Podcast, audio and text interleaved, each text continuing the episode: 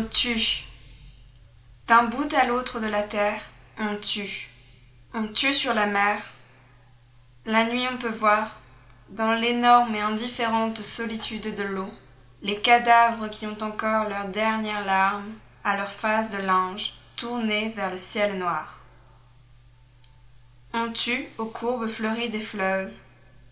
On tue dans les villes où le tocsin qui sonne crie la douleur des dômes saignants et des cathédrales éclatées.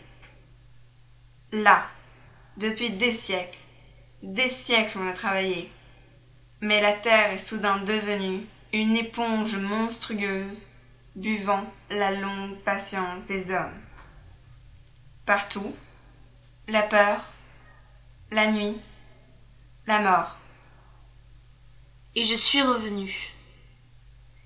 Ainsi vous ne le saviez pas, vous, qu'on revient de là-bas. On revient de là-bas et même de plus loin. Je reviens d'un autre monde, dans ce monde que je n'avais pas quitté, et je ne sais lequel est vrai. Dites-moi, suis-je revenu de l'autre monde? Pour moi, je suis encore là-bas. Et je meurs, là-bas. Chaque jour un peu plus, je remeurs. La mort de tous ceux qui sont morts. Et je ne sais plus lequel est le vrai, du monde là, de l'autre monde là-bas. Maintenant, je ne sais plus quand je rêve et quand je ne rêve pas. Je suis revenu d'entre les morts. Et j'ai cru que cela me donnait le droit de parler aux autres.